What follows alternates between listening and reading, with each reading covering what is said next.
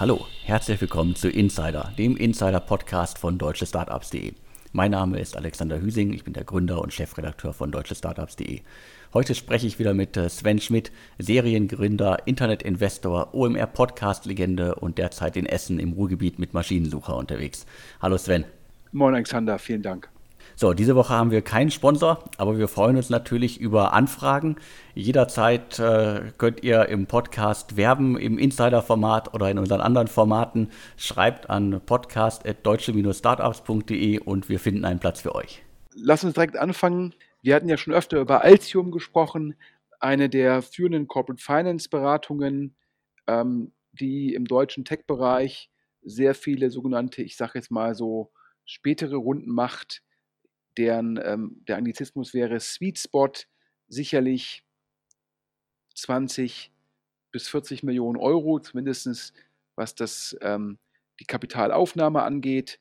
Ähm, Im Bereich Verkäufe natürlich teilweise auch so hohe Beträge äh, wie, bei, wie bei der Tonybox, beziehungsweise der Firma, die dahinter steht. Auf jeden Fall, warum jetzt diese Vorrede? Altium ist mandatiert für eine Hamburger Firma, die bisher bootstrapped war. Bootstrapped heißt selbstfinanziert, also ohne externe Geldgeber, ein Fundraising durchzuführen für das internationale Wachstum. Und bei der Firma Alex handelt es sich um Koyo, ein Unternehmen, das ich bisher auch kaum auf dem Schirm hatte, höchstens mal im äh, Verweis bei einem Wettbewerber. Und äh, das Unternehmen ist seit 2010 am Markt glaube ich, ursprünglich mal, zumindest so steht es bei Wikipedia, 2010 als Beratungsunternehmen für Businesskunden in den Bereichen Softwarearchitektur, äh, Softwaredesign und IT-Prozesse gegründet, haben über 100 Mitarbeiter, haben Standorte in Hamburg, Berlin und Amsterdam. Und äh, ich habe nochmal nachgeguckt, also 2018 war das Unternehmen schon profitabel. Was machen die? Man kann sie im Grunde als äh, internes Kommunikationstool beschreiben. Und das ist natürlich ein Segment, das gerade äh, in Anführungsstrichen äh, dank Corona-Krise äh, extrem boomt. Und es gab da auch schon einige Artikel zum Thema. Also die konnten äh, seit Beginn des Lockdowns ihre Nutzerzahlen um rund 60 Prozent steigern. Haben ihre Software, glaube ich, jetzt erstmal in der Anfangsphase kostenlos zur Verfügung gestellt. Und äh, ja, ist im Grunde das Tool der Stunde. Unternehmen, die ihre Mitarbeiter, die im besten Fall auf ganz, ganz viele Homeoffices verteilt sind dass die miteinander kommunizieren können. Die brauchen Koyo und äh, die ganzen Tools, die das Unternehmen anbietet. Und äh, wir hatten in den vergangenen äh, Ausgaben auch schon mal über den Wettbewerber gesprochen. Das ist äh, Staffbase aus Chemnitz. Die hatten 20 äh, Millionen bekommen, unter anderem von Insight, äh, eVentures und äh, Capnemic. Und jetzt kommt mit äh, Koyo ein bedeutender Wettbewerber um die Ecke. Vielleicht um den Markt nochmal so ein bisschen ähm, noch zu erläutern.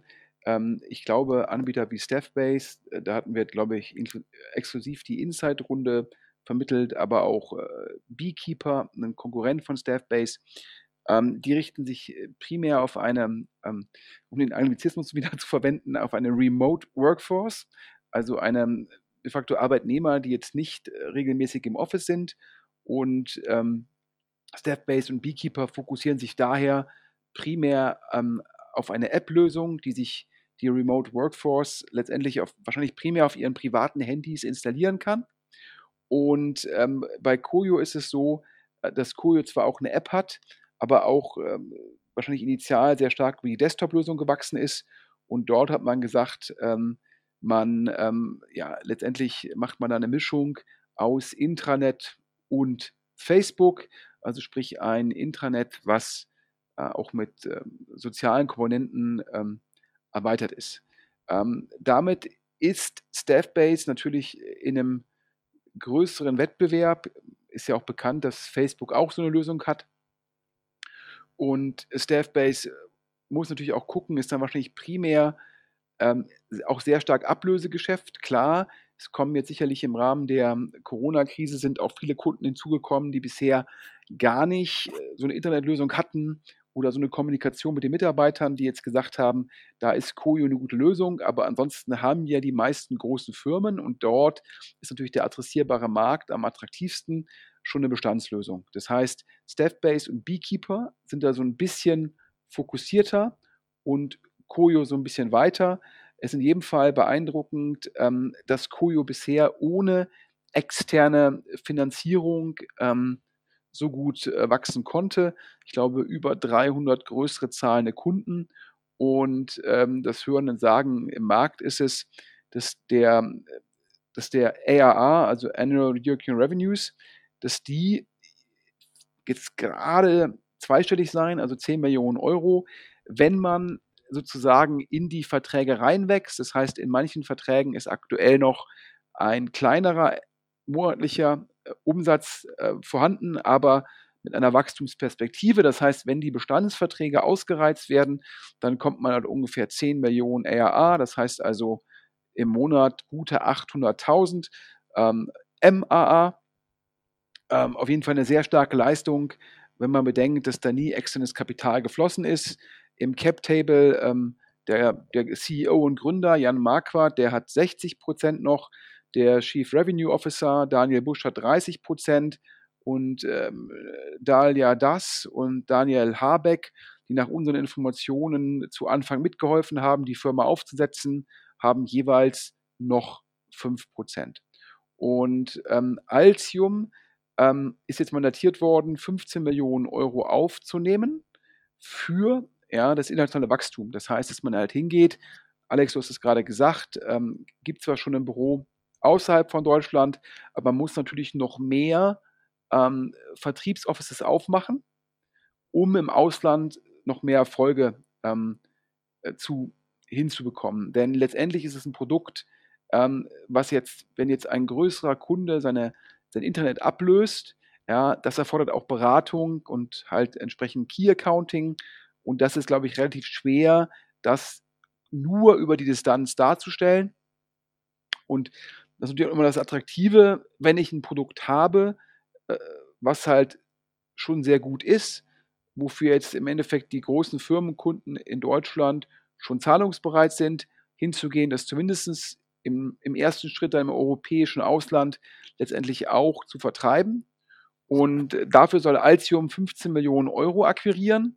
Ja, das impliziert meistens dann ja eine sogenannte Pre-Money-Bewertung von, ich sage jetzt mal, 60 Millionen Euro, ja, weil wenn so eine Beratung wie Altium sagt, 15 Millionen sollen aufgenommen werden, dann denken sich die meisten, aha, ja, dafür will ich jetzt 20 Prozent haben und dementsprechend dann halt 15 Millionen rein, ist eine Post-Money von 75 und dann hätte man halt genau 15 durch 75, 20 Prozent.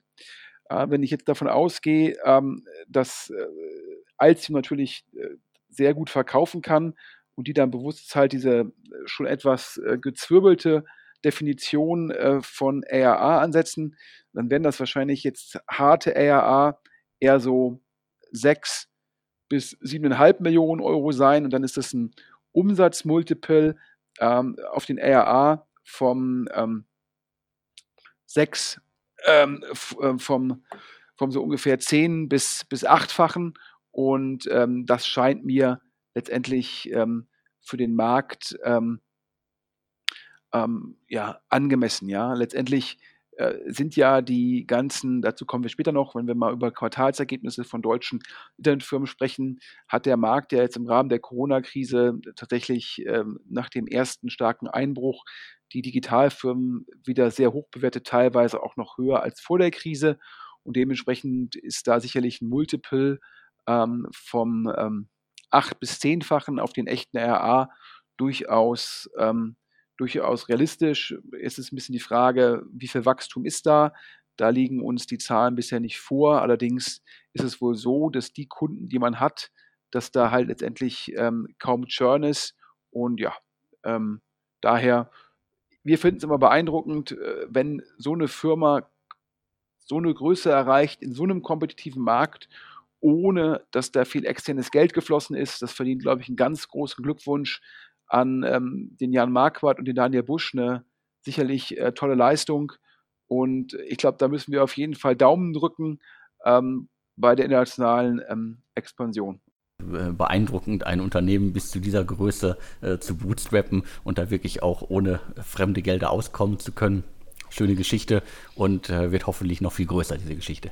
Also ich finde es ich find's absolut klasse, also immer bootstrapped und wie gesagt, also äh, die Kunden zu akquirieren in dem Markt, wo, glaube ich, gibt Lösungen, glaube ich, von ganz vielen amerikanischen Großfirmen wie halt Facebook, aber auch, ich glaube, es gibt eine Lösung von, von anderen größeren Firmen und dann gibt es auch noch die ganzen Startups in dem Segment und dort ohne Venture Capital, ohne externes Geld, das so erfolgreich aufzubauen, ähm, das ist echt top und äh, zeigt dir halt auch, ähm, was halt ein sehr, sehr gutes Team da auf die Beine stellen kann. Und daher drücke ich die Daumen. Ich halte es aber auch für eine richtige Entscheidung zu sagen, jetzt, wo man die Blaupause hat, wo man das Produkt hat, dass man jetzt das Geld aufnimmt, um jetzt diese Marktchance im Ausland zu nutzen. Denn ich glaube, der Markt wird natürlich jetzt in den nächsten ein, zwei Jahren komplett bedient werden. Manche Firmen haben jetzt realisiert, dass sie so ein Produkt brauchen. Und die werden natürlich jetzt gucken, für welches Produkt sie sich in den nächsten ein, zwei Jahren entscheiden. Aber nach der Zeit, glaube ich, ist dann die grüne Wiese nicht mehr vorhanden, sondern jede Firma, die da ein großes Interesse daran hat, hat sich für ein Produkt entschieden.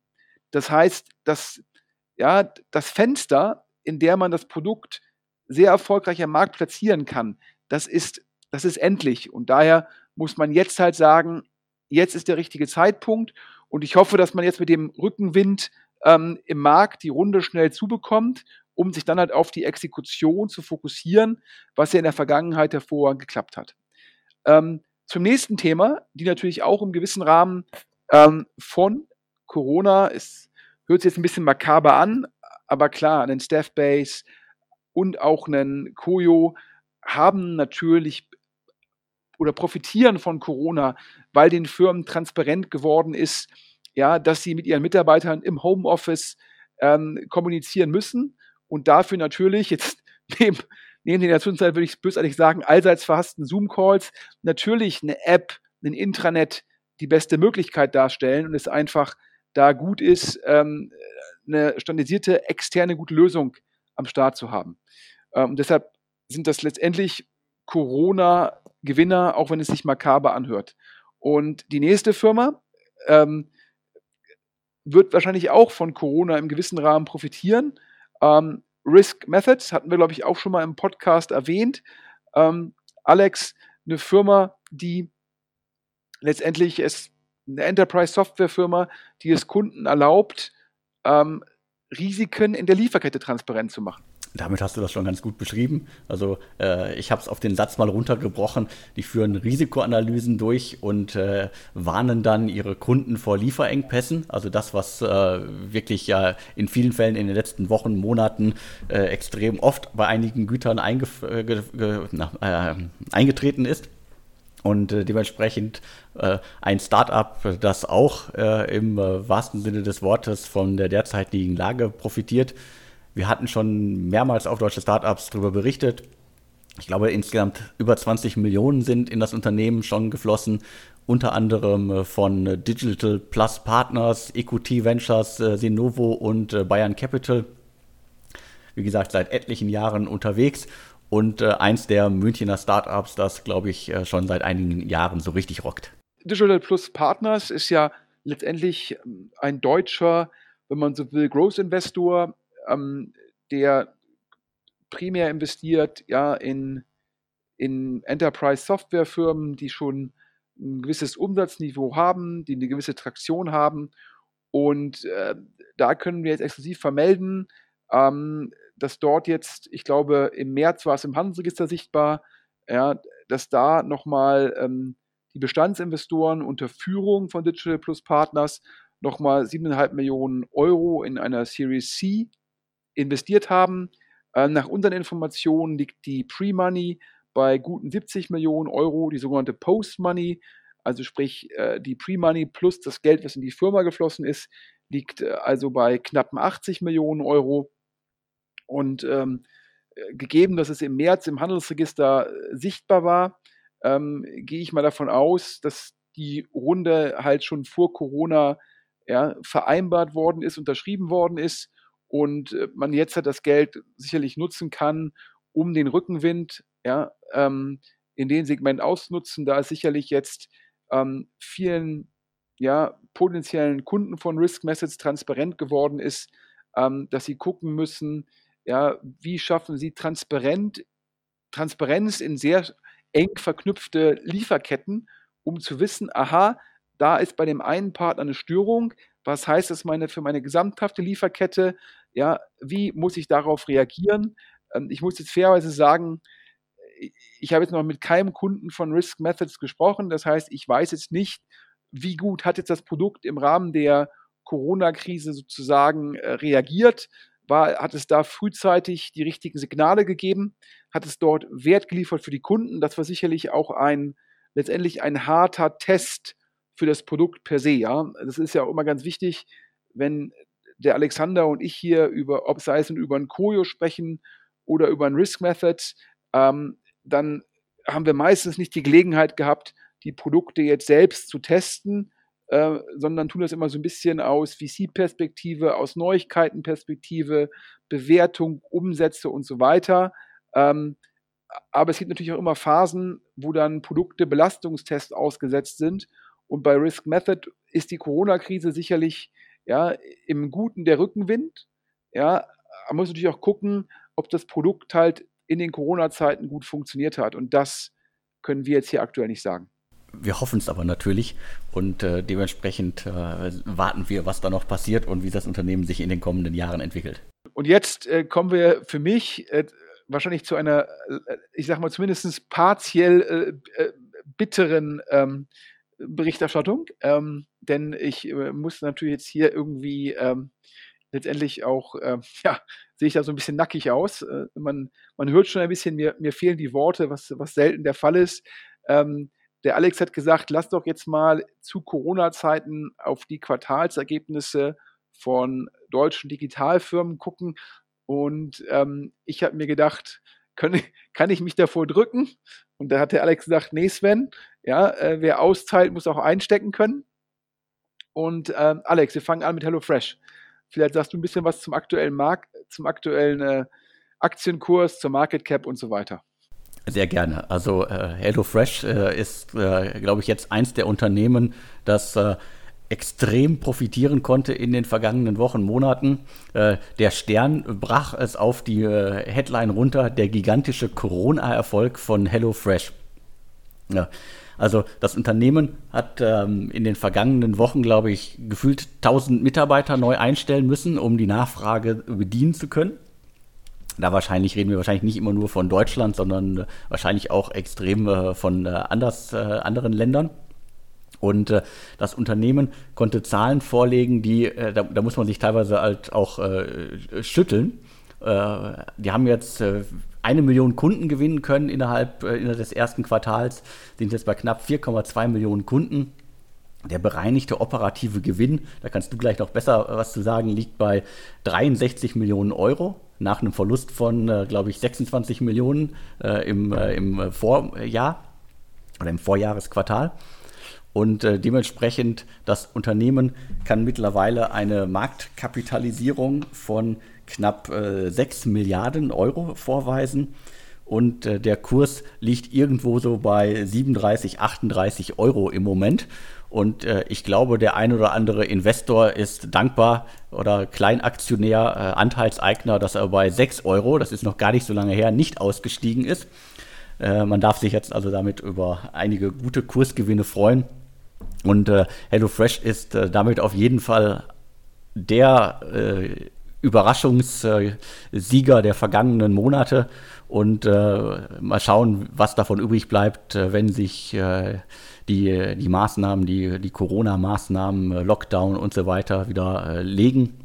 Ich bin da auch sehr gespannt, wie viel davon bleibt. Aber auf jeden Fall kann HelloFresh konnte jetzt mal beweisen, äh, was in ihnen steckt. Ja, vielleicht für die Hörer, die jetzt ähm, nicht jetzt wöchentlich oder zweiwöchentlich den DS-Podcast hören oder nicht auch äh, jede Folge vom UMR-Podcast mit mir. Ähm, letztendlich sehe ich, was HelloFresh äh, angeht, äh, komplett nackig aus. Ähm, ich hatte immer gesagt, dass äh, ich an das Modell nicht so sehr glaube, weil ich immer argument, ich habe immer argumentiert, dass der Churn sei da letztendlich in das Modell eingebaut. Also sprich, irgendwann haben die Leute ähm, äh, wollen das sozusagen, haben da keine Lust mehr drauf und in anderen Modellen, wo man dann nicht mitbekommt, dass man das Produkt nicht nutzt, äh, stapeln sich halt die HelloFresh, äh, HelloFresh-Kartons und das Essen in Anführungsstrichen wird faulig und dann kündigt man doch, weil man nicht will, dass Essen sozusagen vergeudet wird und dann verliert HelloFresh einen Kunden. Dann habe ich immer argumentiert, ja, irgendwann ja, äh, frisst der Churn der Bestandskunden die Neukunden auf, da gibt es kein Wachstum mehr und dann wechselt HelloFresh immer nur Geld, weil ich gesagt habe, ein Drittel ist irgendwie Ware, ein Drittel ist Logistik und ein Drittel ist Marketing. Und äh, ja, jetzt muss man schon fairerweise sagen, schon vor Corona ähm, gab es Wachstum relevant höher als ähm, von mir erwartet. Ähm, also da ist dann entweder ist sozusagen war dann der Churn nicht so hoch oder aber man hat noch sehr gute Wege gefunden, Neukunden zu akquirieren. Das ist äh, extern auf Basis von den Veröffentlichungen von HelloFresh letztendlich sehr, sehr schwer nachzuvollziehen. Ähm, aber da sah ich dann schon, schon vor Corona nicht gut aus. Und jetzt mit Corona haben wir natürlich die Effekte, äh, geringer Churn, extrem viele Neukunden, ähm, Skaleneffekte bei der Logistik. Ähm, da kommt alles zusammen. Und so ist jetzt insgesamt äh, der Aktienkurs, glaube ich, vor einem Jahr ähm, war die Aktie bei 8, 9 Euro. Jetzt ist sie halt bei 37, 38 Euro. Das heißt eine Vervierfachung, also über 300 Prozent plus gegenüber dem Vorjahr. Und für mich die entscheidende Zahl, und da muss man den Hut ziehen, jetzt auch in Q1 hat HelloFresh knapp 50 Millionen Euro EBIT gemacht. Ich mag ja nicht, das wissen die Hörer, ich mag nicht EBITDA, weil ähm, viele Firmen letztendlich dann teilweise ähm, IT-Aufwendungen ähm, einfach aktivieren und dann werden die ganzen IT-Kosten in, in, den, in den Abschreibungen versteckt und dann ist meines Erachtens EBTA nicht die richtige Kennziffer für IT-Firmen. Äh, HelloFresh stellt ja auch noch immer diese Adjusted EBITDA in den Vordergrund, äh, wo man dann noch mehr Kosten rausrechnet. Also ich bin weder von EBITDA bei IT-Firmen ein Fan, noch von Adjusted EBITDA. Äh, davon erst recht nicht. Aber auch der EBIT waren, glaube ich, so 46, 47 Millionen Euro in Q1. Und vor allem darf man davon ausgehen, dass halt mh, hm, die meisten Neukunden halt dann im März gewonnen worden sind. Und sicherlich ähm, auch im April ähm, die Neukundenakquisition weiter hervorragend geklappt hat. Weil das ja letztendlich die beiden, ich sag mal, mh, hm, äh, ein bisschen platt gesagt, die beiden Corona-Monate waren beziehungsweise sind. Und dementsprechend ist davon auszugehen, dass jetzt in diesem ersten Quartal der März relevant stärker war als sozusagen ähm, Januar und Februar. Und dass, wenn diese Kunden nicht alle wieder wegchurnen sollten, dass dann einfach im, im März und April die gesamte Kundenbasis von HelloFresh einfach mal einen Monsterschritt nach oben gemacht hat. Und jetzt hat ja auch HelloFresh entsprechend die Jahresprognose angepasst, was ja auch nochmal den Kurs, dem Kurs geholfen hat. Ja, und daher, ähm, ja, ich sag mal, erst gut exekutiert und dann kam Corona und äh, den Rückenwind dann auch noch gut umgesetzt. Und ja, das ist sicherlich, äh, muss man sagen, ähm, äh, wenn ich jetzt ein Hedgefonds wäre und ich wäre short in HelloFresh, ja, dann hätte ich wahrscheinlich schlaflose Nächte. Also daher, ähm, ja, äh, sehe ich nicht so gut aus. Ähm, auf geht's zur nächsten Firma, ähm, wo ich jetzt nicht ganz so nackig aussehe wie HelloFresh und wo ich auch sagen muss, da teile ich auch die Marktentwicklung nicht. Ähm, das erkläre ich aber gleich. Erstmal, Alex, deine kurze Zusammenfassung zu, ja, ich würde fast sagen, die, die Firma braucht keine Vorstellung mehr, Delivery Hero. Genau, also Delivery Hero sollten die allermeisten kennen. Man muss, glaube ich, immer noch wieder dazu sagen, Delivery Hero, der, das Berliner Unternehmen, das deutsche Unternehmen, ohne dass es noch in Deutschland aktiv ist, weil die Sachen wurden ja alle verkauft. Und äh, wenn man sich jetzt anguckt, im ersten Quartal kletterte der Umsatz um 92 Prozent auf 515 Millionen Euro.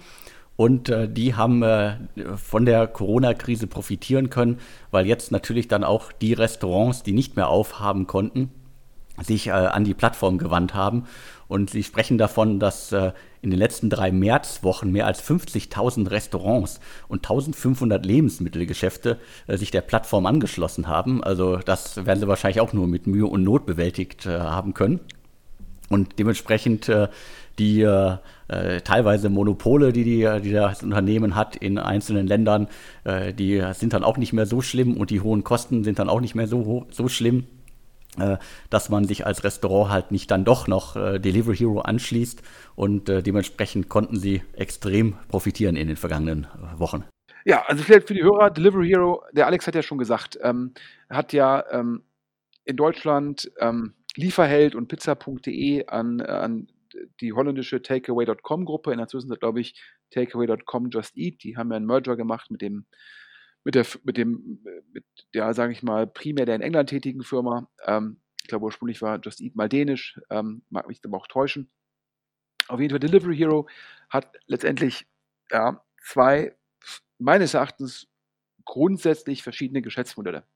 Das eine ist es, ähm, die haben eine App, über die bestellt man bei einem Restaurant mit existierender ähm, sozusagen Lieferung Essen und dann ähm, sozusagen, da wickelt dann Delivery Hero einfach nur die Bestellung ab. Das heißt, ähm, ja, monetarisiert den Kundenzugang und nimmt dafür eine Marge. Ja?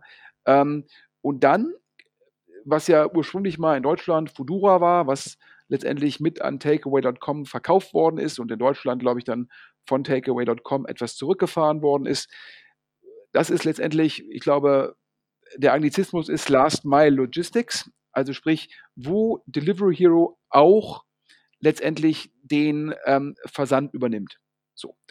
Das Modell sehe ich persönlich aus Investorenperspektive ähm, kritisch. Ich halte das bei weitem nicht so attraktiv wie das Modell, wo ich einfach nur online die Order durchleite. Denn es ist sehr schwer, mit der Last Mile Logistik Geld zu verdienen. Ähm, und das sieht man auch bei Delivery Hero. Jetzt, bevor die Leute sagen, ja, ich habe ich hab mich da ja auch mal skeptisch geäußert. Der Aktienkurs, ja, ich glaube, Börsengang war irgendwie bei 26, 27 Euro. Ähm, der Aktienkurs jetzt bei 84 Euro. Ähm, es ist auch ein Wachstum von über 100 Prozent gegenüber dem Vorjahr und die Marktkapitalisierung ist, äh, glaube ich, in der Zwischenzeit äh, bei über 16 Milliarden. Also daher, ähm, der Markt das äh, ganz anders als ich. Ähm, aber du hast es ja gerade gesagt, Alex. Ähm, ich glaube, fürs Jahr 2,4, 2,6 Milliarden Umsatz vorhergesagt, aber mit einer negativen Marge von ja, relevant ähm, im zweistelligen Bereich. Das heißt, äh, platt gesagt, sicherlich ähm, 400, 500 Millionen Euro ähm, negativ. Und ähm, warum ist dem so? Weil halt diese eigene Logistik so teuer ist.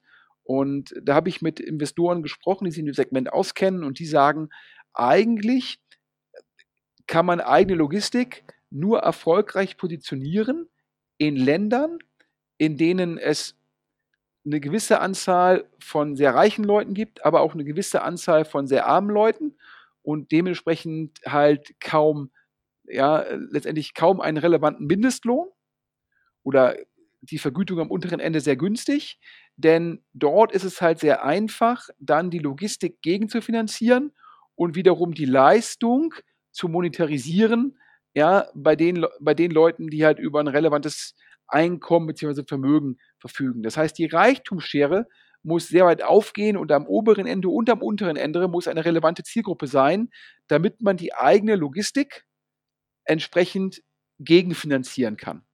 Das ist ja auch das Problem, warum in Deutschland ja das sehr, sehr schwierig klappt. Zum einen der Mindestlohn, ja, ähm, und dann auch die Thematik, die Deutschen, dann essen sie vielleicht mittags zwischen 13 und 14 Uhr und abends zwischen 19 und 21 Uhr. Das heißt, man hat eigentlich nur so drei Stunden äh, Lieferfenster und äh, dann kann man maximal zwei Lieferungen pro Fahrer pro Stunde machen und dann muss man mit sechs, mit sechs Lieferungen die Kosten des Fahrers gegenfinanzieren. Super schwierig. Aber die Verluste von Delivery Hero zeigen mir, ähm, dass es auch in anderen Ländern sehr schwierig ist. Und das ist halt mein Gegenargument. Delivery Hero ist anders als eine Takeaway.com Just Eat, die halt primär Bestellungen durchleiten, also primär ein rein digitales Geschäft sind, ist eine Delivery Hero für mich in der Zwischenzeit sehr, sehr stark eine Logistikfirma.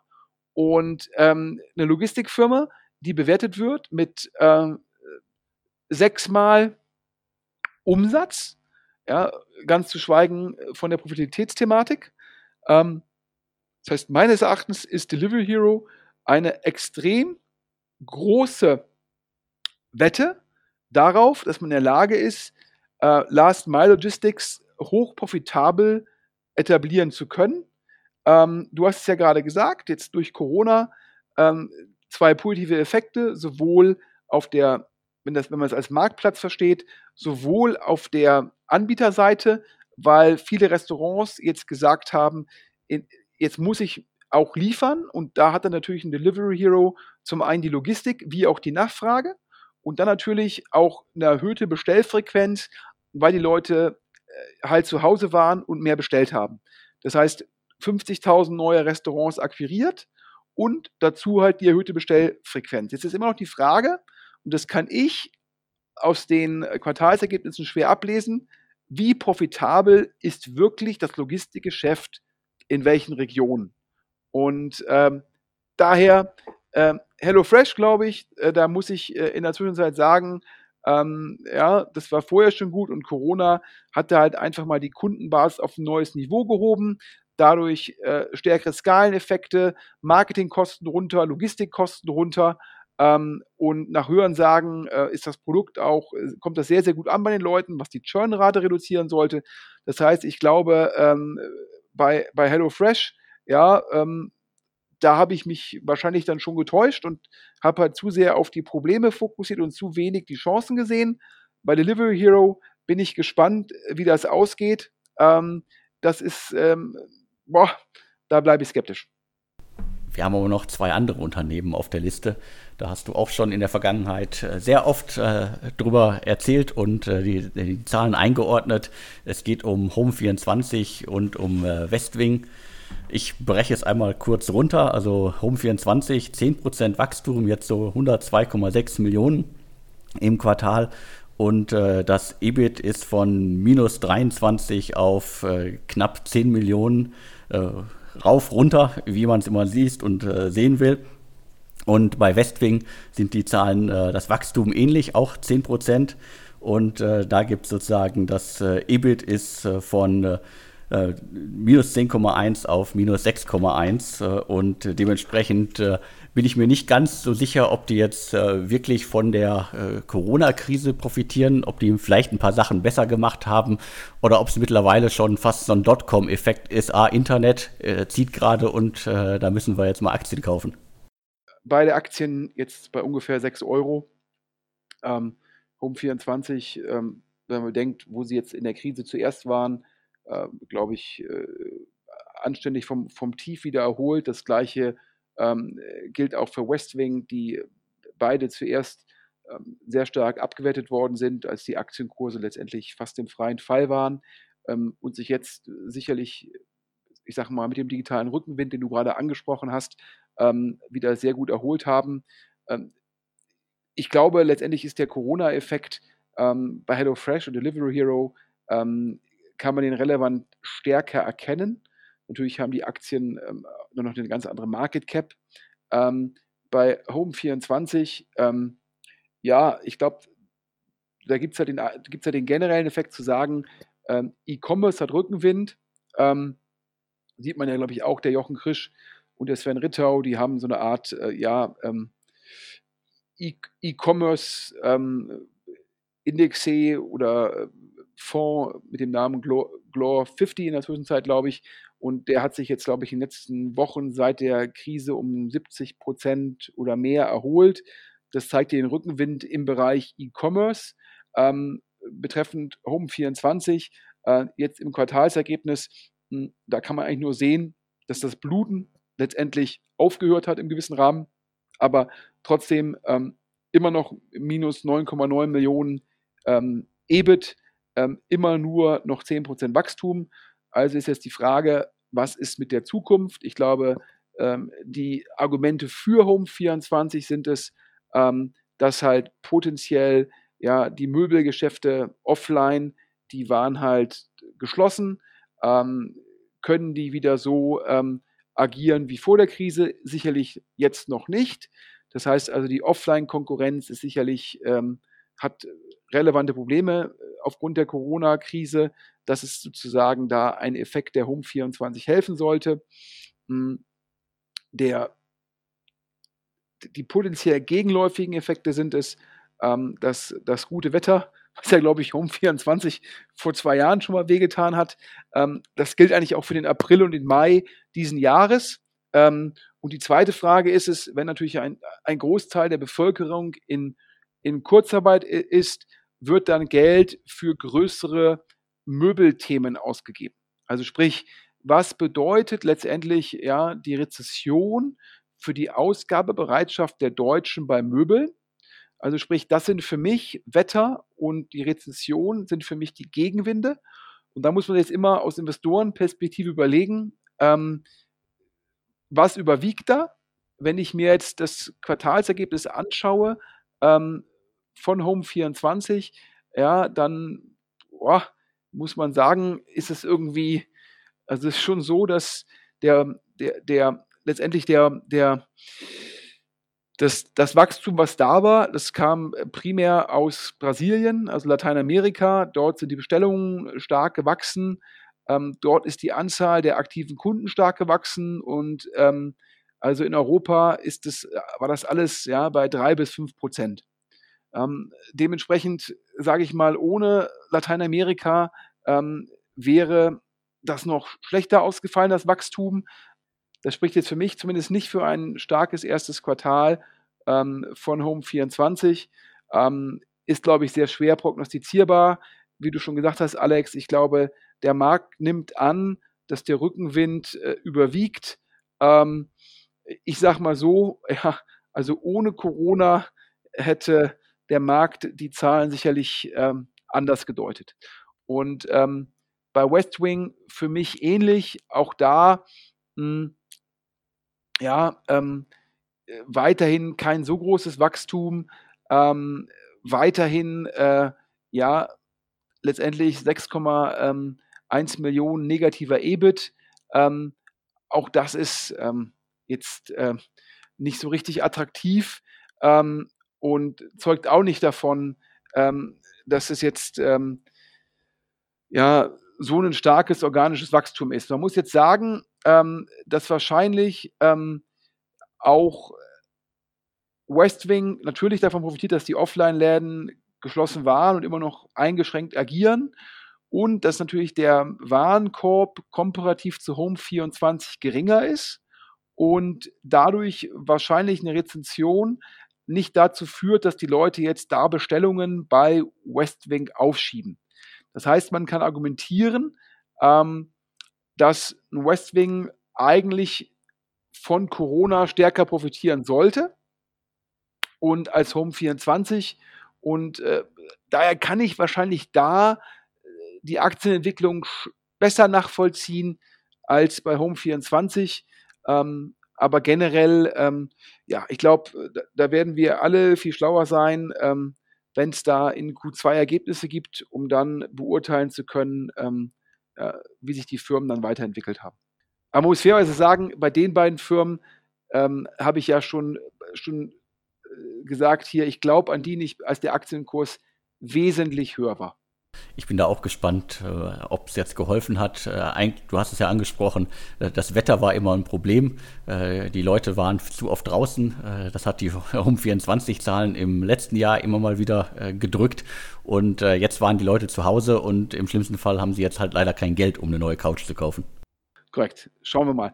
Jetzt zum Abschluss, nachdem wir jetzt lange hier über Börsenkurse und Quartalsergebnisse geredet haben, äh, haben wir drei spannende Schlussnachrichten, die wir in Kurzform ähm, präsentieren. Alex, du hast gehört, die Flaschenpostrunde, über die wir gesprochen haben, die ist finalisiert, die ist durch, die ist in trockenen Tüchern.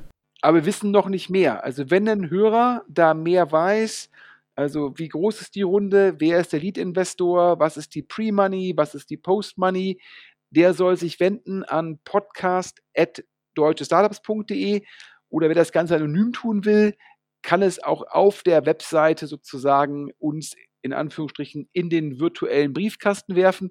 Aber Alex, du hast gehört, es gibt da ja letztendlich einen Flaschenpost-Clone in Berlin und der muss sich jetzt warm anziehen, oder?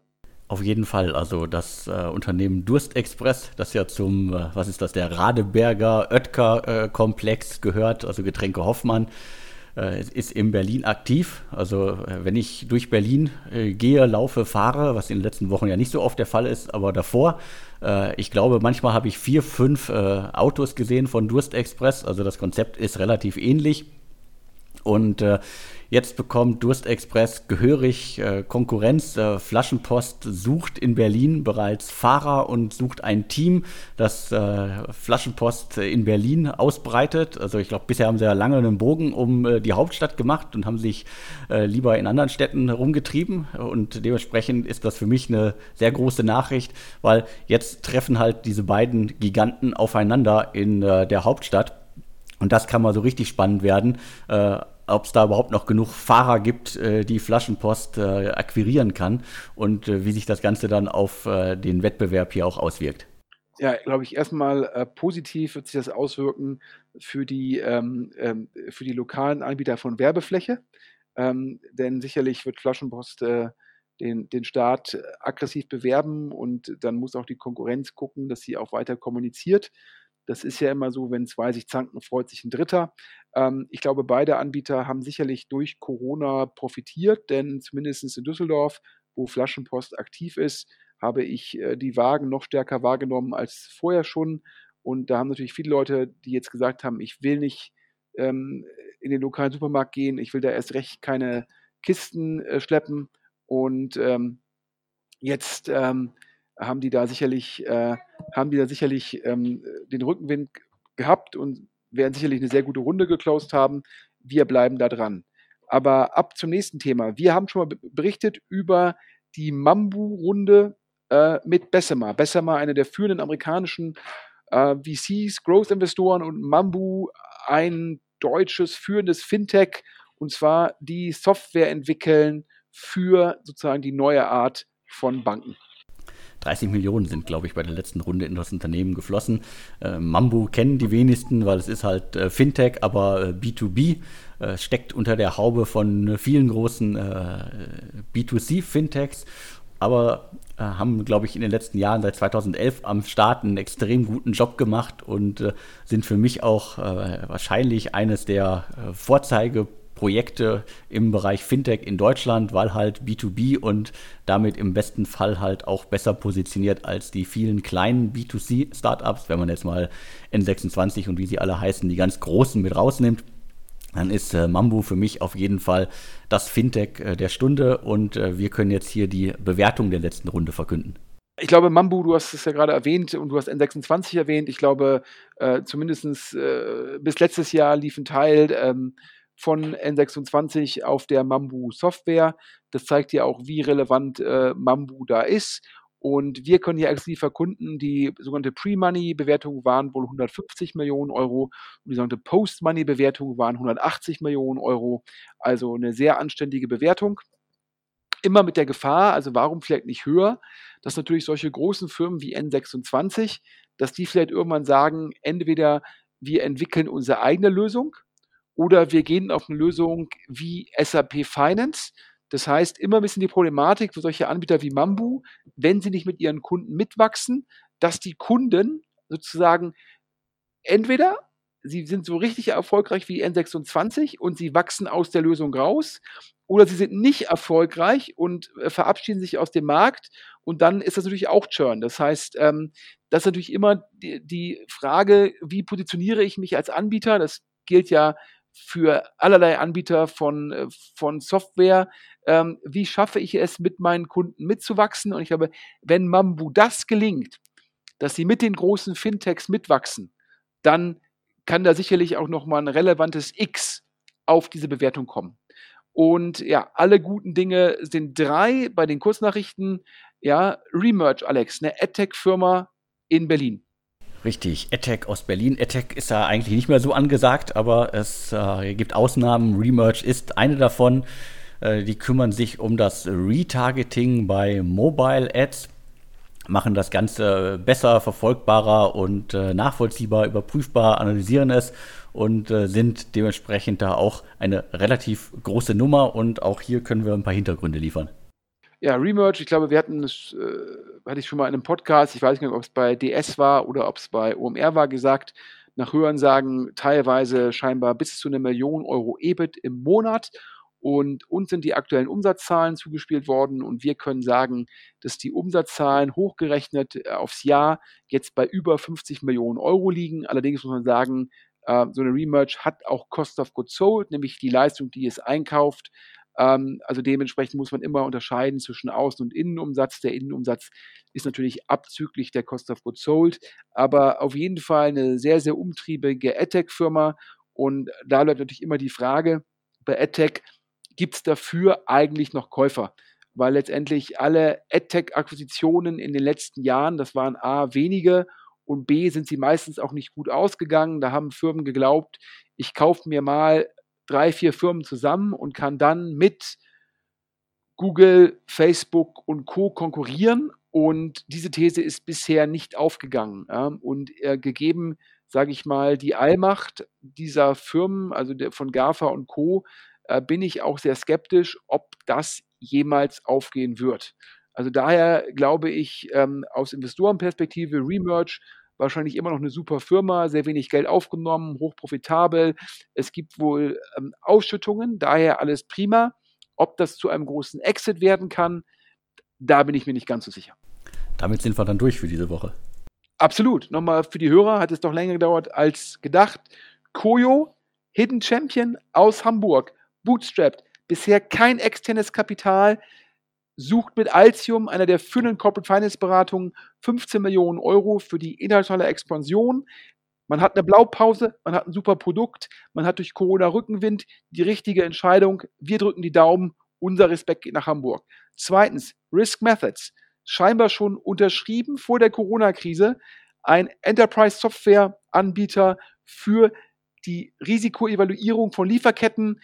Wenn das im Fall von Corona geklappt haben sollte, dann natürlich ist Corona, auch wenn es sich makaber anhört, die beste Werbung für ein Produkt wie das von Risk Methods. 7,5 Millionen Euro aufgenommen nochmal. Nochmal der bisherige Investor Digital Plus Partners ähm, am Start. Pre gute 70 Millionen, Post dementsprechend knappe 80 Millionen Euro. Wir sagen Glückwunsch nach München und drücken die Daumen. Dann musste ich zu den Quartalsergebnissen Stellung nehmen und ja, bei HelloFresh, ja, ich lag schon vor Corona falsch.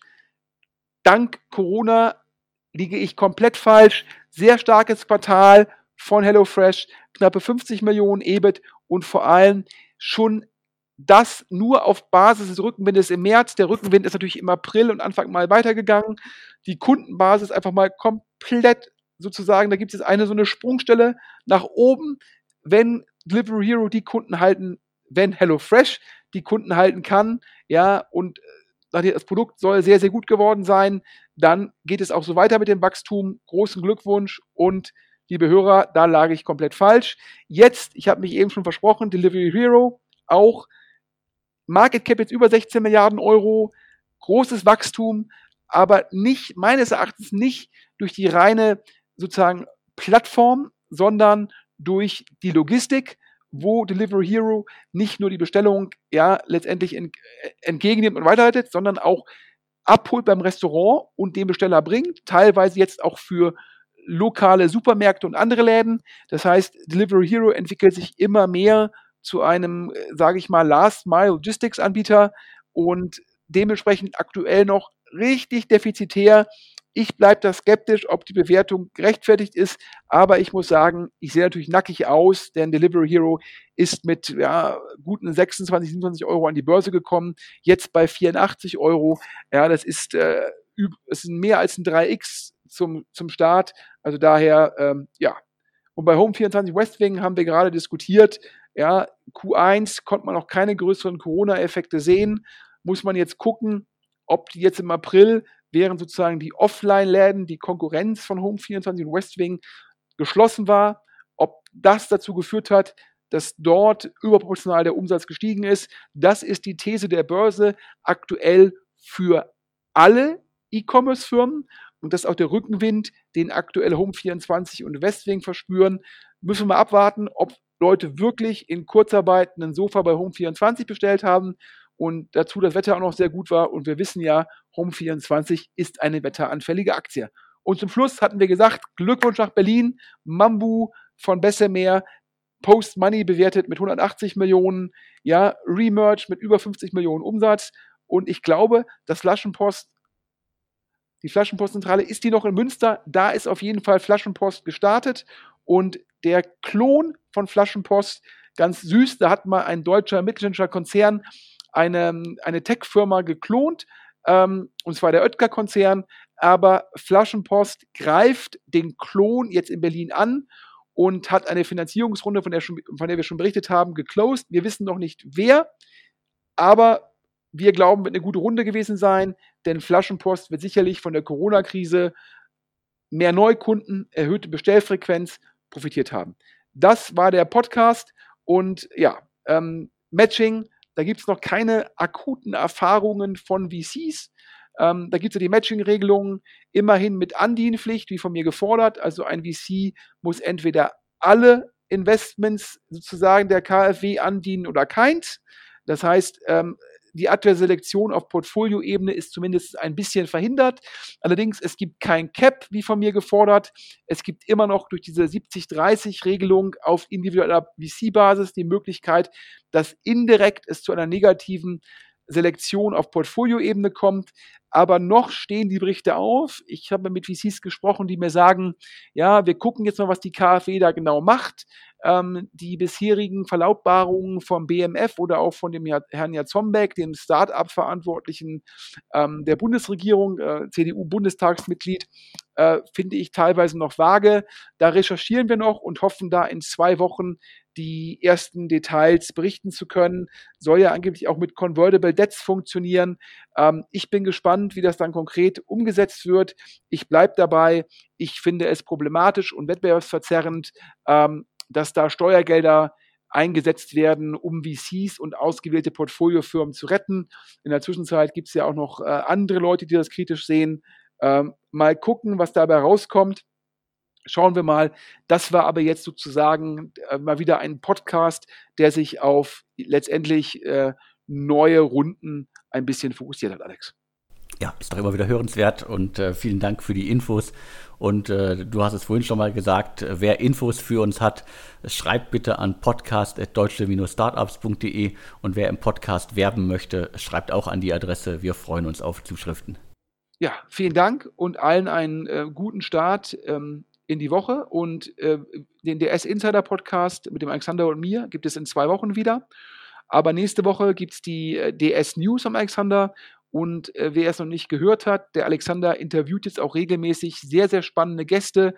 Ich glaube, äh, vom Cannabis-Gründer Finn Hensel ähm, zum Mann, der staatliche Gelder verteilt, Alexander ähm, von Frankenberg äh, vom HTGF aber auch die Kollegen, die schon mit dem äh, PDF-Editor reich geworden sind und jetzt die Steuererklärung revolutionieren. Also daher äh, sehr, sehr spannende Interviewgäste, kann ich auch nur allen Hörern nahelegen. Also äh, wer dann demnächst für den Workout macht, joggen geht, Fahrrad fährt ähm, oder ähm, ja, beim Schwimmen ist es ein bisschen schwierig. Ähm, ja, kann auf jeden Fall sich die Interviews von Alexander anhören. Einfach mal reinhören ja, vielen Dank für die blumigen Worte und mir bleibt nur noch zu sagen und tschüss.